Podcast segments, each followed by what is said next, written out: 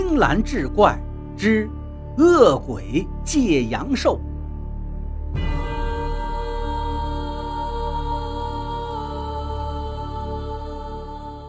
我发小阿吉的奶奶给我讲了一个故事。奶奶姓李，年轻的时候是个漂亮的美女。在她和阿吉的爷爷结婚后不久，李奶奶就遇到了一个算命先生。对方看了他一眼，立刻说道：“您的命数有古怪呀，年龄越大，怪事越多。以后呀，您还是要多加小心。”说完这话，这个人就走了，分文未取。当然，对于这种类似诅咒的卜算，李奶奶没给他一巴掌就算客气了。还敢提钱吗？起初，李奶奶对于这个算命先生的话并没有在意。只当对方是胡说，可在李奶奶三十岁生日的时候，她却突然看到自己的生日蛋糕居然是一颗血淋淋的人头，并且在这个人头上还有几只老鼠在不停地啃着上面的肉。当蛋糕盒被打开的一瞬间，这些老鼠就直接从人头上跳了下来，毫无顾忌奔着李奶奶就咬了过来。若不是她跑得快，恐怕胳膊上的肉也会变得类似于人头一般血肉模糊了，而这还只不过是个开始。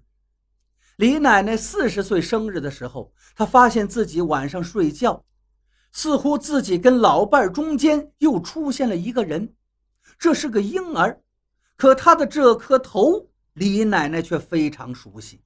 那正是在他三十岁生日的时候，出现在蛋糕盒子里的那个血淋淋的人头。这个事情发生后，李奶奶的精神都快要崩溃了。在此之后，似乎每隔十年，这种怪事都会出现一次，并且每次都比上一次更加惊悚。人呢，害怕的不是危险的突然降临。而是告诉你一个日期，让你等待着它降临，这种感觉最为煎熬。所以，为了确保自己在五十岁生日的时候不再遇到怪事，李奶奶可以说是绞尽了脑汁，但最终的结果却并不显著。按照李奶奶的解释，她五十岁的时候看到了一个初中生模样的孩子站在了他们的窗前。这个孩子手里捏着一把锋利的匕首，一双通红的眼睛透过窗户玻璃直勾勾地盯着李奶奶。要知道，他们家住的可是十七楼啊，能站在这种高度的家伙肯定是鬼呀！就在李奶奶思维混乱的时候，她却突然看见那个恶鬼竟然穿过了窗户朝她飘了过来。与此同时，攥在恶鬼手里的尖刀。正直接刺向他，当然这只是虚惊一场。李奶奶当时是在做梦，其实并没有什么手持匕首的恶鬼。可即便她用这种借口来安慰自己，却依然是掩耳盗铃，因为她慢慢发现了这个藏匿在恶鬼身上的秘密。如果她不尽快把这个问题处理掉的话，恐怕在下一个生日或者下下一个生日来的时候。就是他的死期了。为了自救，李奶奶开始吃斋念佛，护身符弄了一大堆，甚至还把自己的家里弄得跟迷魂阵似的。对于这些变化，家里人表示李奶奶有些精神失常了。毕竟在这世界上根本就没有鬼呀。可是老太太就是不听。这样的变化一直持续到了李奶奶六十岁生日那天。记得那一次生日是他这么多年来过得最提心吊胆的一回，因为他知道那个狰狞的恶鬼必然会再度出现。可谁知他苦苦等待了一宿，恶鬼并未出现。他心想：难道这个诅咒消失了吗？看来是他这么多年吃斋念佛有了效果。所以当晚，李奶奶很开心地跪在佛堂前念诵佛经。直到半夜十二点的时候才回到卧室，可就当他刚躺到床上，却看到老伴儿睡得很熟。此时，李奶奶的嘴角不禁扬起了一抹微笑。可是几分钟之后，他才反应过来，老伴儿早在几年前就已经去世了呀，怎么可能还躺在他身边呢？想到这儿，他赫然扭头，却看到自己身旁躺着屡次造访的恶鬼，并且对方还在张着血盆大口从李奶奶的身上吮吸着什么。